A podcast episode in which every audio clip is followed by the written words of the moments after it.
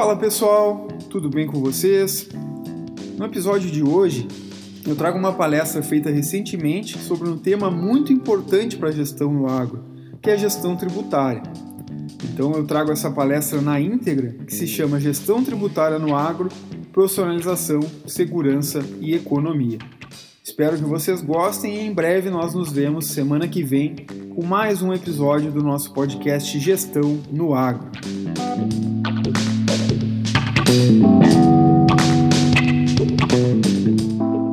Boa noite, pessoal. Um prazer estar aqui falando com vocês. Uma honra estar inaugurando as lives desse ano. Né? O nome da nossa, nossa conversa de hoje é Gestão Tributária no Agro. E vamos falar sobre profissionalização, segurança e economia. Né? Por que esse título né, dessa, dessa palestra de hoje? Né? Porque a gestão tributária ela auxilia muito nessa profissionalização do negócio, esse controle dos números. Eh, tendo essa gestão tributária, a gente traz mais segurança para o negócio do, do, produtor rural, porque controlando mais os números, a gente consegue uh, fazer as estratégias dentro da lei que trazem economia, que é o terceiro tópico, e com segurança, porque a gente está controlando esses números. Então, esse é o tema central da nossa conversa de hoje. E eu começo falando sobre a gestão de informações e os diversos usuários do, dos números do, do negócio rural, que é, é, um tema bem importante quando a gente fala de gestão tributária. Por quê? Porque o produtor precisa ter esse conhecimento né, de que uh, a nota fiscal que, que ele emite ou que ele recebe e que ele vai lançar no sistema dele, essa mesma informação constante na nota fiscal, ela vai gerar as informações gerenciais para o controle do negócio dele vai gerar também as informações fiscais, que são aquelas informações que ele tem que prestar ao fisco, né? a Receita Federal principalmente, que é eu vou trazer também aqui hoje para vocês, alguma coisinha disso resumido. Então essa mesma nota fiscal ela tem que trazer as informações nesses dois âmbitos, gerenciais e fiscais, e além disso ela tem que atender não só o fisco, mas também diversos usuários dentro do próprio negócio. E quando a gente fala de profissionalização uh, da, da, da, do negócio rural, a gente tem que entender que dentro de uma empresa, que o agronegócio nada mais é também do que uma empresa, o produtor precisa sempre se ver como uma empresa, e tem essa separação que tem que estar bem clara, né? do que, que é família, o que, que é patrimônio e o que, que é negócio. Então, a gente não leva assuntos do negócio para a mesa de jantar, que é, que é um assunto da família, a gente não leva também discussões do patrimônio para nossas reuniões uh, familiares de confraternização. Resumindo, essa é, é uma questão que trata muito da profissionalização. Então, dentro dessas informações gerenciais, a gente também tem que pensar que quem está só na família tem um tipo de informação mais simplificado, na maioria das vezes, do que quem está dentro do negócio, por exemplo, que precisa controlar mais uh, em cima ali os números.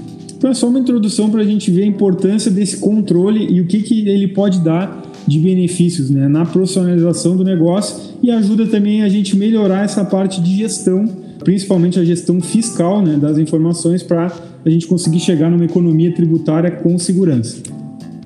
Então a gente entra para a parte principal da nossa conversa, que é a importância da gestão tributária no nosso dia a dia do produtor rural.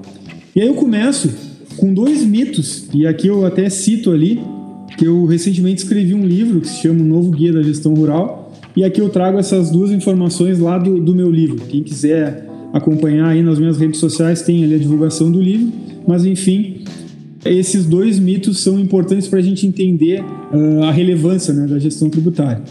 E o primeiro mito é que a gente escuta falar muito uh, em alguns produtores, né? ah, esse ano eu não preciso me preocupar com imposto de renda porque não está sobrando dinheiro no meu caixa, então eu não vou pagar imposto. Esse é um dos mitos mais arriscados, vamos dizer assim, porque é muito diferente a informação fiscal do que aquela informação gerencial. Por exemplo, ele pode estar com dinheiro sobrando em caixa porque ele tirou um financiamento no banco, por exemplo. E aí ele está tendo que pagar as parcelas daquele financiamento que não são dedutíveis do imposto de renda então ele vai ficando sem caixa para pagar essas parcelas e ao mesmo tempo ele não deduz do resultado dele a eh, tributável do imposto de renda. Com isso, não importa, ele pode estar zerado, sem dinheiro nenhum no caixa e ter um alto imposto de renda a pagar. Então agora mesmo e a gente está tá chegando em abril, né? Estamos em março aí, quase chegando em abril, e a gente teria então que desembolsar. Pode ser que o produtor, mesmo não tendo nada de dinheiro em caixa, tenha que desembolsar um alto valor de imposto de renda agora nessa declaração em abril por causa dessa diferença que tem entre os números fiscais do negócio, aqueles que são para imposto de renda, dos números gerenciais que são para gerenciar de fato ali e dar subsídio para tocar o negócio. E o segundo mito também, que é, que é bem importante, que às vezes atrapalha essa gestão tributária, é o pensamento de que ah, eu não preciso fazer, não preciso acompanhar os meus números, né? Quando a gente fala de gestão tributária, é simplesmente acompanhar de perto os números, sentar com o contador, uh, ver como é que tá, o que, que eu posso fazer para reduzir aquele imposto antes que vire o ano. Porque se vir o ano, eu não tenho mais nada para fazer. De novo, estamos em março, eu entrego em abril tudo que eu fiz durante o ano de 2020.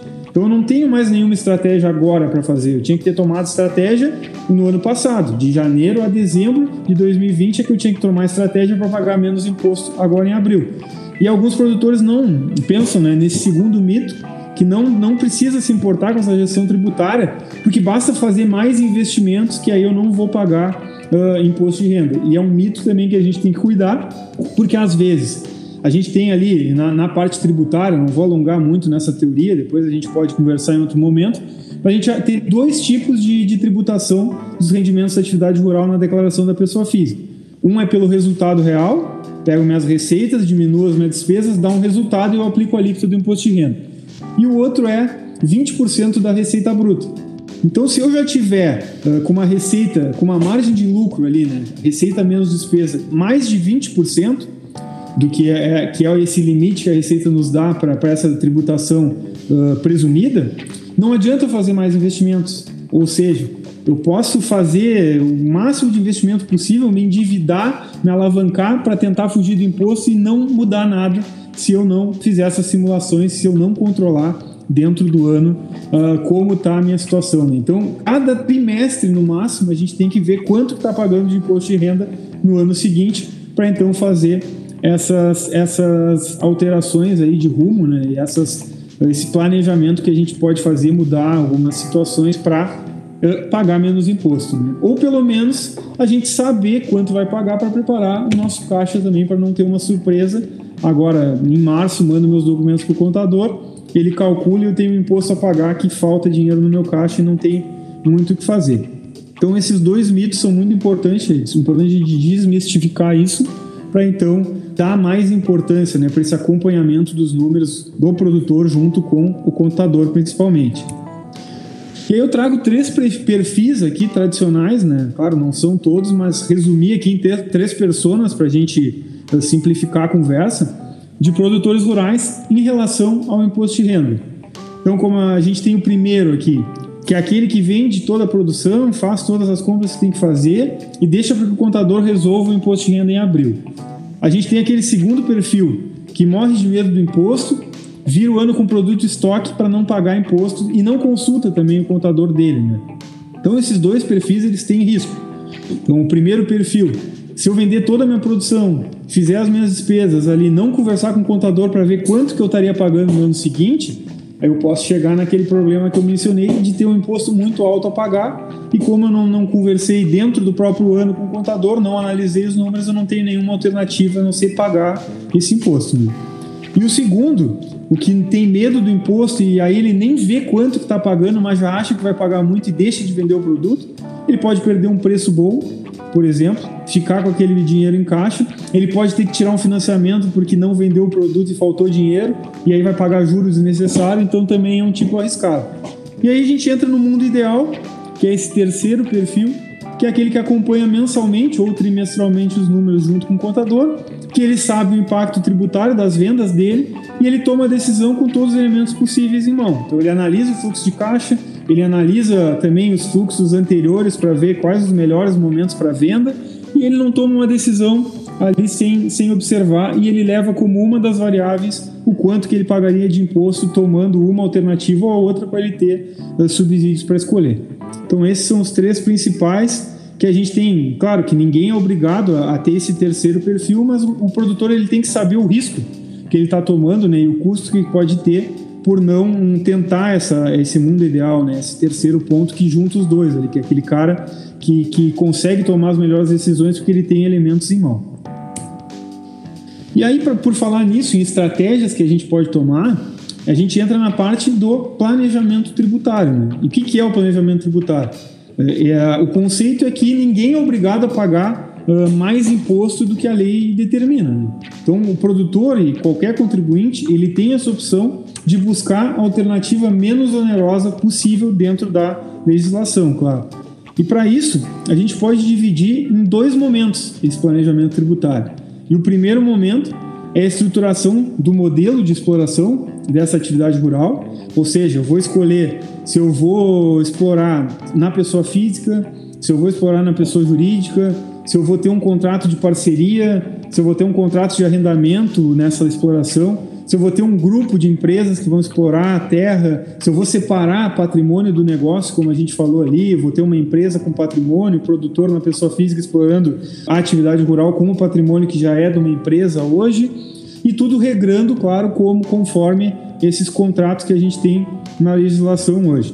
Então, essa estruturação ela, de, ela demanda um planejamento prévio, então é algo que tem que ser pensado antes sempre ela precisa então da estruturação de fato, da escolha do modelo ideal, a formalização via contrato e a gente não pode esquecer de sempre ter uma revisão periódica porque nenhuma estrutura ela é uh, intacta. Né? Então a gente pode montar o melhor dos mundos e aí a gente entra na parte da gestão. Eu tenho o melhor dos mundos na estruturação, mas se eu não acompanho com a gestão tributária, eu posso não aproveitar e aquele melhor dos mundos que eu criei acabar virando uma dor de cabeça. Por isso, com a gestão, eu checo se está funcionando e ainda posso mudar os rumos também, fazendo uma revisão periódica. E a gestão tributária ela é constante, ou seja, ela não é só prévia, ela tem que ser feita sempre. Ela exige um planejamento antecipado sempre para o ano seguinte. Como a gente tem essa situação de que o imposto de renda ele tem que ser fechado dentro de um ano anterior, né? Porque ele só é declarado no ano seguinte. Eu tenho que estar sempre planejando como é que vai ser o exercício seguinte para eu então pensar como vai estar meu imposto de renda lá na frente. Sempre prever, antever, né? E aí eu tenho que acompanhar esses números, como eu já falei, no máximo trimestralmente ali com, com o contador ou eu mesmo no meu escritório com meus funcionários, mais ou menos saber o quanto de o meu resultado fiscal e quanto que esse resultado fiscal está dando de imposto a pagar, porque a gente sabe, né, que o cálculo do imposto de renda ele é muito complexo, ele envolve várias variáveis então não é simplesmente, ah, tá sobrando tanto no caixa, como eu já falei ali rapidamente, e eu vou aplicar ali a alíquota de 27,5%, por exemplo, do imposto, é isso que eu vou pagar. Não é bem assim. Tem deduções à base de cálculo, tem despesas médicas lá que a gente pode abater, tem várias variáveis, então o ideal é botar no papel e simular isso no máximo trimestralmente. E essa gestão tributária também nos, nos exige uma tomada de decisão sempre mais rápida. Né? Tenho que estar sempre controlando de perto porque se eu virar, às vezes, em um mês ali que eu deixei de tomar alguma decisão, se for, por exemplo, ali novembro, dezembro, um, dois meses eu viro o ano e não tenho mais decisão para tomar e acabo ficando com alto imposto para pagar, que às vezes eu nem tenho esse dinheiro em caixa e aí tem que ir atrás de financiamento, pagar juros também desnecessariamente. E a gente entra na parte que tange mais a segurança né, que a gestão tributária traz para o negócio, que é a evolução da fiscalização da Receita Federal. Desde a nota fiscal eletrônica, que foi um grande passo para essa evolução da, da, fiscalização da receita, até o livro caixa digital, que é a última inovação, né? Que agora os produtores rurais, desde o ano passado, têm que entregar aquelas informações que iam no imposto de renda só resumido na declaração, agora tem que entregar a movimentação completa num arquivo à parte uh, para a Receita Federal e isso aumentou bastante o processo de a efetividade da fiscalização, como eu vou tentar demonstrar aqui para vocês, né? Então, primeiro, como é que funciona esse, é, essa, esse processo de fiscalização da Receita? Né? Como é que ela encontra inconsistências dentro da, da, da, das informações do produtor rural? Né? Primeiro, o produtor presta informações que ele mesmo tem que declarar para a Receita, que principalmente são a declaração de imposto de renda e o livro Caixa Digital que eu coloquei aqui para vocês. E lá na declaração de imposto de renda vai todas as, as contas bancárias, os saldos, os bens que eu adquiri, os bens que eu vendi. Eu informo também os modelos de exploração que eu tenho, arrendamento, parceria, comodato, os arrendamentos pagos. Eu tenho que informar, se eu não me informar, tem uma multa ali de 20% para aquele cara que pagou um arrendamento e não informou. Isso até pouca gente sabe. Uh, receita, despesa, investimento, tudo isso vai na declaração de imposto de renda. E agora, a partir do ano passado, né, Ano passado foi o primeiro ano, era produtores com receita bruta a partir de 7 milhões e 200 que estavam obrigados a esse livro caixa digital. E para esse ano, né, referente a, aos fatos ocorridos em 2020, todo produtor que tiver um faturamento acima de 4 milhões e 800 já tem que enviar esse livro caixa digital. E aí ele vai com as mesmas informações do imposto de renda, só que um pouco além. Tu informa ali o CPF de quem tu tem um contrato né, de exploração, com quem tu está uh, explorando aquela atividade, não só o modelo. Informa com a EPF, as receitas e despesas vão nota por nota, informa qual o banco que saiu, se foi em dinheiro espécie. Então já fechou um pouco o cerco ali do controle da receita. E além disso, a Receita controla as operações dos contribuintes, né, dos produtores e demais contribuintes, através de uma série de outras uh, declarações acessórias que outros contribuintes precisam mandar, que levam informações do produtor rural também. Então, por exemplo, ele já tem hoje o fisco acesso a informações de compra e venda dos produtores rurais, porque de quem o produtor compra uh, tem lá uh, algumas obrigações acessórias, como o SPED fiscal, além da nota eletrônica também, que em alguns estados o produtor também na venda emite essa nota eletrônica. Então o fisco já tem informações sobre compras e vendas lá no, no sistema da Receita Federal. Dinheiro em espécie. O fisco também controla, começou em 2015 ali com a criação do COAF para evitar lavagem de dinheiro e se consolidou em 2018 com a DME, que é a declaração de operação liquidada em espécie. Então hoje, se qualquer pessoa física receber um valor a partir de 30 mil reais em dinheiro em espécie, né, nota em espécie mesmo, ele tem que transmitir uma declaração ao fisco e se ele não transmitir, ele vai uh, ter multas a pagar. Então é, é, também um controle importante. E também o controle das contas bancárias, que a, a Receita Federal começou lá uh, na CPMF, né? começou a ver que para tributar uh, o imposto da CPMF ele tinha que ter acesso aos saldos bancários, à movimentação bancária. E aí percebeu que era uma, um ótimo mecanismo de controle de movimentação. E aí em 2007, quando acabou a CPMF, para não ficar sem esse, esse mecanismo, a Receita criou outra declaração que era de MOF, na época, em 2008. E aí em 2015 ela consolidou com a e-financeira, que hoje praticamente toda a movimentação uh, dos, dos contribuintes, o banco é obrigado a informar para a Receita Federal. Então aí o fisco controla as compras e vendas o dinheiro espécie e as contas bancárias, ele consegue cruzar com as informações que o produtor informa lá na declaração do imposto de renda e no livro caixa para ver se não tem nenhuma inconsistência ali nessas informações prestadas pelo produtor. E além disso, ainda tem mecanismos que a Receita faz, porque porque a gente vê, né, todas essas informações aqui disponíveis para a Receita, tem tudo nas mãos. Por que, por exemplo, que o meu vizinho lá, que eu, eu sei que faz algumas operações, ou os políticos que eu vejo aí, tanta coisa que a gente vê na mídia, e eles não são pegos pela Receita Federal. E a gente entra nesse ponto, né, que falta mão de obra para a Receita pegar todas as operações divergentes e com inconsistências nesse seu sistema.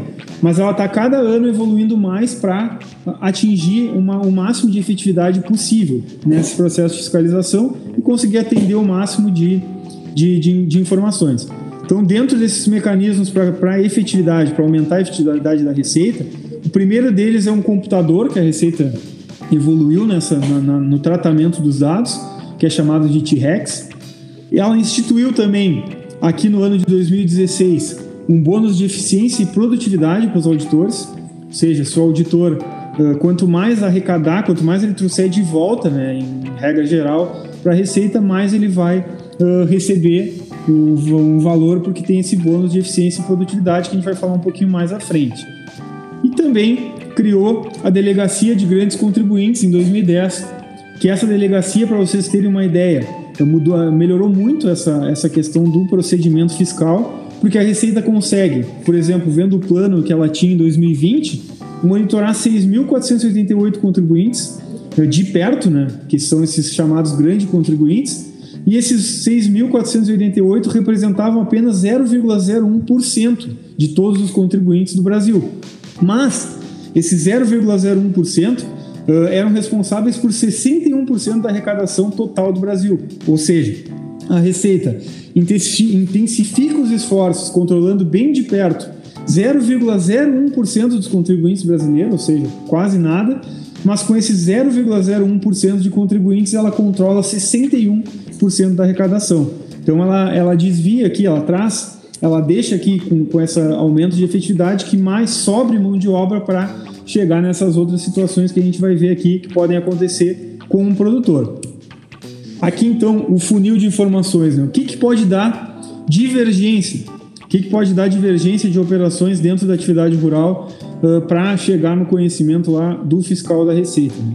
E aqui é bem importante também por que, que eu estou falando de, de fiscalização. Né? Não sei se ficou bem claro, porque se a gente tem uma gestão tributária eficaz, que é o nosso tema aqui da, da palestra, a gente controla melhor os números e a gente eh, diminui, mitiga os riscos dessas operações aqui que podem chamar a atenção da Receita Federal e, e dar uma autuação que pode ter multas pesadas aí pro, pro produtor rural.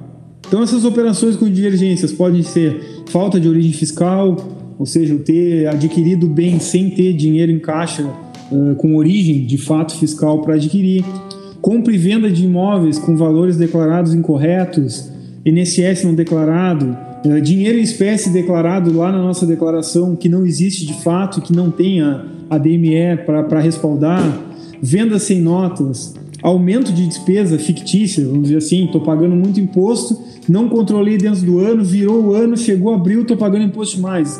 Ah, aumenta uma despesa, inventa uma despesa. Se isso acontecer, é uma das situações aqui que a Receita pode estar de olho. Outra é movimentação bancária incompatível. Eu tenho uma, uma, entrada e saída de dinheiro muito grande dentro da conta porque eu realmente declaro. E ali um ponto importante também eu pagar arrendamentos ou receber arrendamentos e não informar também na declaração. Então essas são as operações mais comuns que podem dar divergência uh, que a Receita Federal chega na identificação. Podem reparar aqui que tem um funil bem grande, né? Muito mais difícil da Receita uh, identificar todas essas operações de todos esses contribuintes, como a gente falou, falta mão de obra. E a gente vai indo diminuindo nessa linha aqui, esse funilzinho. Então, o primeiro passo ali que filtra essas informações. Uh, a Receita consegue cruzar todas essas na declaração do produtor, cruzar com todas essas outras declarações aqui eh, transmitidas por banco, por cartório, por uh, distribuidora de insumos, por exemplo, e chegar aqui em inconsistências já dentro dessas operações declaradas pelo produtor, comparando com aquelas operações que foram informadas pela outra parte, vamos dizer assim. Então já reduz um pouco o volume, já chega mais filtrado um pouco para o auditor. Aí ainda passa por toda essa questão. Tem automação desse T-Rex lá, que é um computador gigante com uma, uma capacidade de processamento de dados absurdo. Já filtra bastante para a mão do auditor. Ainda tem essa questão do, aumento de efetividade com essas delegacias de grandes contribuintes. O bônus de auditores, que aumentou muito a produtividade, quanto mais o cara arrecadar, mais ele vai receber. Com isso tudo aqui, ele vai diminuir ainda o filtro aqui, né? Vai afunilando mais ainda a informação e aí ele chega no fim pro auditor, ó, desse tamanho, assim, ele tinha tudo isso aqui para ele checar, chega aqui filtrado uh, pequenininho ali, com muito menos trabalho para esse auditor então analisar. E aí esse auditor vai pegar esse relatório de inconsistências gerados aqui, a gente vai para esse lado aqui da, do caminho da, da, da defesa administrativa, perdão, e aí essas inconsistências encontradas, o auditor pode pedir esclarecimentos adicionais para o produtor, para o contribuinte em geral, que a gente está falando de produtor. Desses esclarecimentos adicionais, ele pode ficar satisfeito e ver que não tinha irregularidade, né? Isso aqui são suspeitas. Ele viu que mesmo tendo todo esse relatório, era, uh, os esclarecimentos do, do produtor lá foram ok e ele vai então encerrar o processo, que é um dos caminhos. Se ele vê que esses esclarecimentos não foram suficientes, ele vem então para lavrar autuação para esse produtor rural. E aí dentro dessa autuação, é importante o produtor saber que por mais que ele tenha se preparado, feito a gestão, ele diminuiu o risco de, de ter uma dessas situações aí uh, equivocadas que podem dar uma multa, vamos dizer que ele caiu na fiscalização, ele recebeu a autuação da Receita, ele ainda tem dois caminhos. Ele pode ir direto para a discussão judicial, que não é o mais indicado. Por quê? Ele pode ir, ele tem o direito, mas a gente tem três instâncias aqui administrativas para percorrer. Então, o ideal é que o produtor, quando receba essa autuação, ele tente uh, essas três esferas administrativas antes, para depois ele então ir para a discussão judicial, caso a Receita ainda ache que é uh, aquela realmente foi uma sonegação de imposto e aplique, mantenha a sentença lá do, da, do pagamento do tributo devido ao produtor.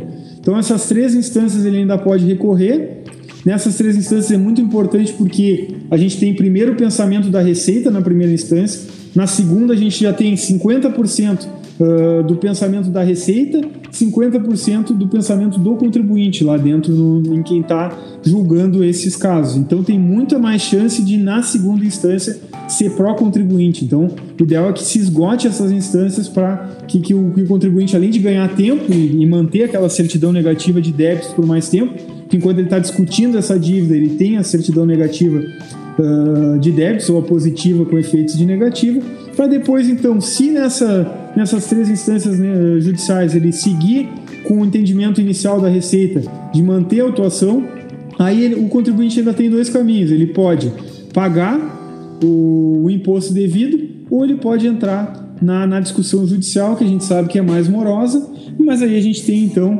depois de percorrer essas três instâncias administrativas, mais um período aqui de poder, podendo discutir essa, essa questão na esfera judicial, né? discutir judicialmente em vez de pagar o tributo. Se nessa discussão judicial seguir a sentença, né, que aí tem todo o trâmite judicial, que é mais moroso, aí ele vai acabar no mesmo pagamento ou parcelamento do tributo.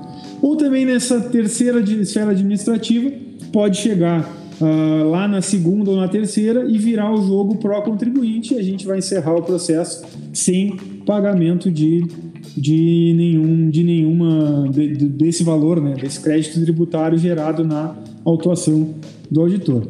Então por isso que é muito importante que o produtor sempre se uh, organize bem para fugir dessas situações e, e mitigar ao máximo esse risco de sofrer uma autuação porque elas são muito pesadas. E aqui eu trago um gráfico extraído lá do Plano Anual de Fiscalização de 2020, que foi o último que a, que a Receita disponibilizou. Eh, esse ano deve sair em abril, maio, dependendo por causa da pandemia, pode atrasar um pouco. O ano passado atrasou, mas a gente pode ver esse gráfico representando aquilo que eu disse, né? Eu falei ali que foi instituído em 2016 o bônus, o bônus para os auditores fiscais, e aí vocês podem ver que em 2012 cada auditor fiscal recuperava em autuações para o fisco 28 milhões de reais aproximadamente.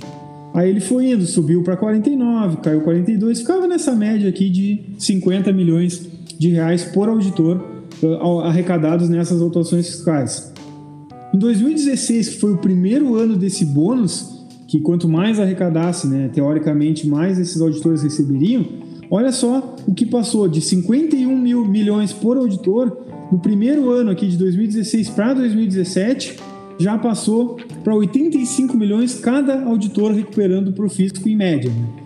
Para 2018 já subiu para 87 e o último ano que a gente tem notícia, que foi 2019, praticamente dobrou uh, o, crédito tributário né, recuperado por auditores fiscais através dessas autuações. Então a gente passa de 50 milhões em média por auditor antes desse bônus para 98 milhões, praticamente dobrou com esse bônus e aí a gente vê que a fiscalização evolui a sua efetividade e aumenta muito em termos também monetários. Por isso que o produtor precisa investir em gestão tributária, é um investimento que sai barato porque ele consegue controlar uh, a qualidade das informações para não ter equívoco e consegue também economizar tributo com alternativas lícitas, né, sem uh, incorrer naquelas operações equivocadas ali que eu trouxe no exemplo da, do funil de informações da Receita Federal.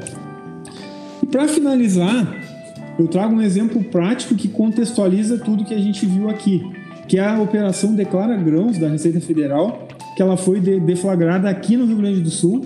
Então, mas ela vale para todo o país, tem que ficar atento produtores de todo o país, porque essa operação, né, esse cruzamento de notas eletrônicas, ele já estava previsto lá na, na no, no, nesse plano anual da Receita que eu comentei com vocês. Então, esse, essa uh, fiscalização, essa força-tarefa exclusiva do Rio Grande do Sul, ela é um reflexo de um plano nacional da Receita. Então ela pode acabar chegando em outros estados também. É bom que os produtores fiquem sabendo o que aconteceu aqui, porque pode acontecer nos outros estados. Aqui eu coloquei um link também do meu blog lá, que tem um, um, um artigo que fala um pouco mais sobre isso. Também nas minhas redes sociais tem um artigo que eu escrevi para o canal Rural, que também fala sobre esse assunto. Se tiverem curiosidade, depois podem me chamar que eu mando o link para vocês e, e vai falar um pouco mais. Mas, resumidamente, o que, que essa operação trouxe. Né? Ela cruzou aquelas notas fiscais que eu tinha comentado com vocês ali, que, que o, a Receita tem acesso a todos esses volumes de, de vendas e compras do produtor. Ela pegou simplesmente fez o que já tinha que ter feito antes, né? Se a gente for ver, a gente se preocupa muito com essa nota há muito tempo em questão de cruzamento de dados. simplesmente eles cruzaram as notas com as declarações de imposto de renda dos contribuintes e perceberam que 12 mil contribuintes tinham irregularidades ali entre os anos de 2016 e 2019. E essas irregularidades resultavam uma omissão de receita na casa de 17, quase 18 bilhões de reais. Então esse é o primeiro ponto. E o segundo ponto, que é bem importante, ela identificou arrendamentos que não eram levados à tributação quando eram recebidos, ou, e também arrendamentos que eram tributados erroneamente. Por, eh, ou seja, recebia o arrendamento, mas em vez de declarar como aluguel né, no imposto de renda, que o arrendamento é mais oneroso tributariamente que a produção rural de fato, ou como a parceria, em alguns casos, e até se fala nesse, nesse termo aqui nessa divulgação da Receita, que eles descobriram uh, arrendamentos disfarçados de parceria. Foi outro ponto, através desse cruzamento de informações. E aí, nesse ponto dos arrendamentos, a Receita também identificou 15 mil, mais de 15 mil declarações com inconformidade, com destaque para essas que eu falei uh, dos arrendamentos e principalmente aqueles que são pagos ou recebidos em produtos, que aí também tinha muita irregularidade na forma que tem que se declarar, né? que é uma forma bem peculiar quando eu recebo ou pago um arrendamento em produto, eu não considero esse produto como produção própria. Né? Então isso era as duas forças maiores dessa operação Declara Grãos.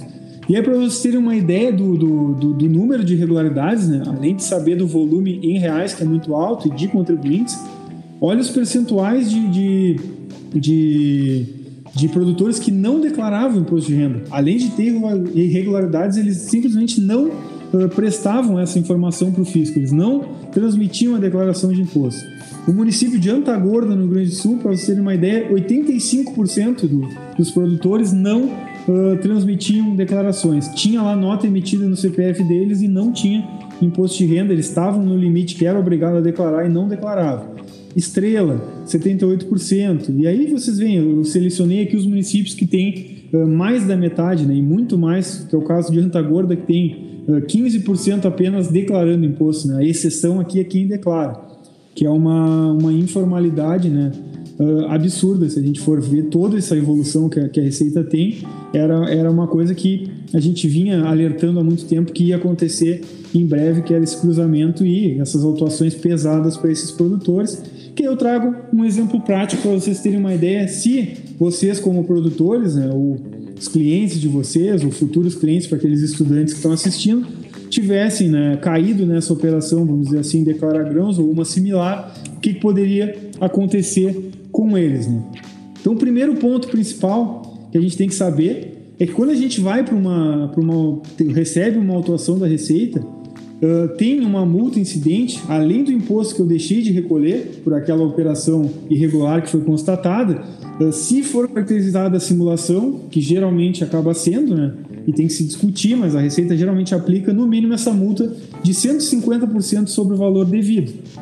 Então, se a gente, vamos supor que um produtor caiu nessa operação e ele estava lá com um resultado muito alto em determinado ano, que nem a gente comentou, agora a gente está em março, está chegando na hora de declarar o imposto. O produtor estava pagando um milhão de reais lá, estava com resultado, desculpa, de um milhão de reais lá na declaração dele. Ele não fez a gestão tributária durante todo o ano anterior, só foi agora mandar para o contador os documentos e viu que tinha esse resultado de um milhão que ia pagar muito imposto e ele não queria pagar esse imposto.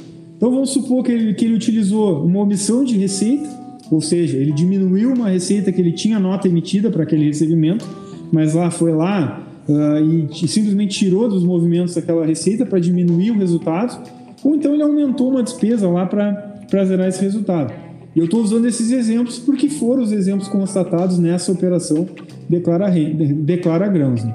Então, qual seria né, o passivo gerado nessa operação de um produtor que tinha um resultado de um milhão, não fez a gestão tributária, não se programou e a utilizou de um mecanismo ilícito, tendo várias uh, possibilidades legais né, dentro da lei para se fazer se ele tivesse feito a gestão, não fez, tomou uma atitude ali uh, ilegal, e aí o que, que ele teria então de uh, passivo, né? o que, que ele teria de, de imposto a pagar né? e de, né, de valor a pagar dentro dessa autuação.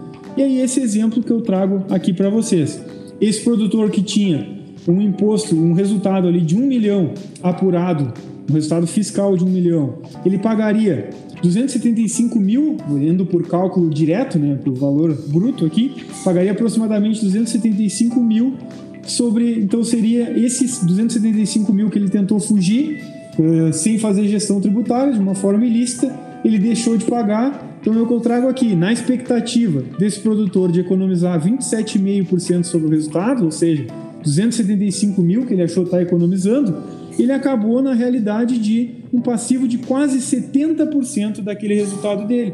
Então, na expectativa de se economizar 27,5, o produtor que usa desses artifícios ilegais, né, fora da lei, pode comprometer 70% do resultado dele. Por quê?